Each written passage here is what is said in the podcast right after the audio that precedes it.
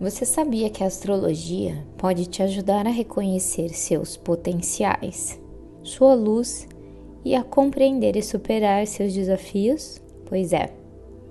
Ela te traz mais consciência sobre quem você é em totalidade, proporcionando mais acolhimento e pertencimento. A astrologia é uma sabedoria ancestral serve não só como uma ferramenta de previsão e conhecimento de possíveis padrões de acontecimentos futuros, mas também como uma bússola, um guia de autoconhecimento.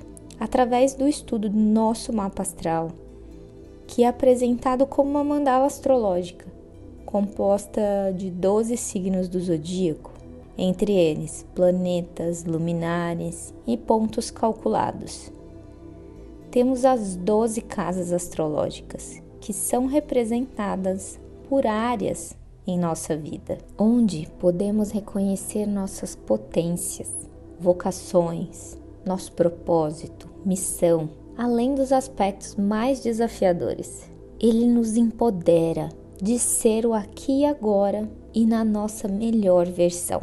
Eu já disse aqui antes que o nosso mapa astral é como se fosse uma foto, um print de como estava o céu no momento do nosso nascimento. E hoje eu vou falar sobre três posicionamentos que são indispensáveis para a gente entender o nosso feminino.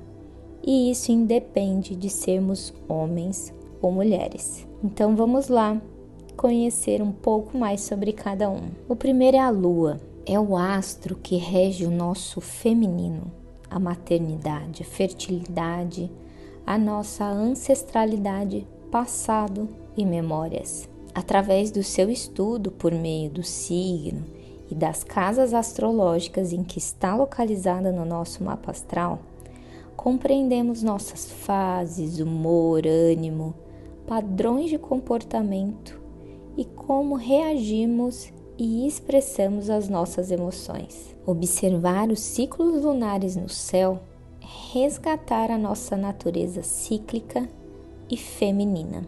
Já o segundo posicionamento que eu mencionei é a Lilith, também conhecida como a nossa lua negra.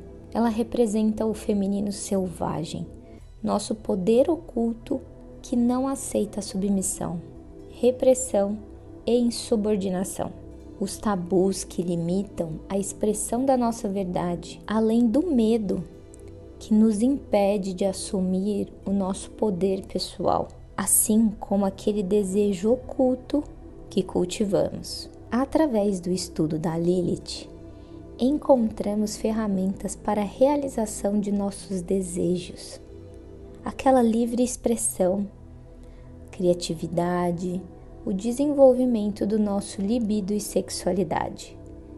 Resgatamos então o nosso poder pessoal. E por fim, temos Vênus, planeta do amor e da beleza. Representa os recursos que temos para sustentar e realizar os nossos desejos. Como podemos promover e potencializar o prazer de ser quem somos Através do seu estudo, reconhecemos nossos valores, limites e o que é inegociável para nós com relação aos nossos potenciais. Como entendemos e expressamos o nosso amor, o que nos atrai e como atraímos o outro. É o nosso amor próprio, o poder de atração e manifestação.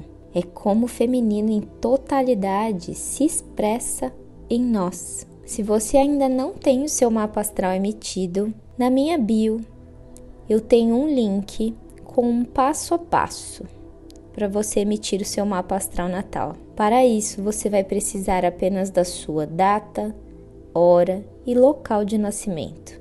Então, observe na mandala astrológica e busque pela sua lua, pela Lilith e por Vênus. O posicionamento signo e casa astrológica onde elas estão localizadas te trará muita informação sobre potenciais e desafios para você resgatar, assim como acender o seu poder pessoal. Agradeço o seu comentário e avaliação ao final desse episódio. E se você gostaria de saber sobre outro tema, deixe aqui nos comentários. Até logo!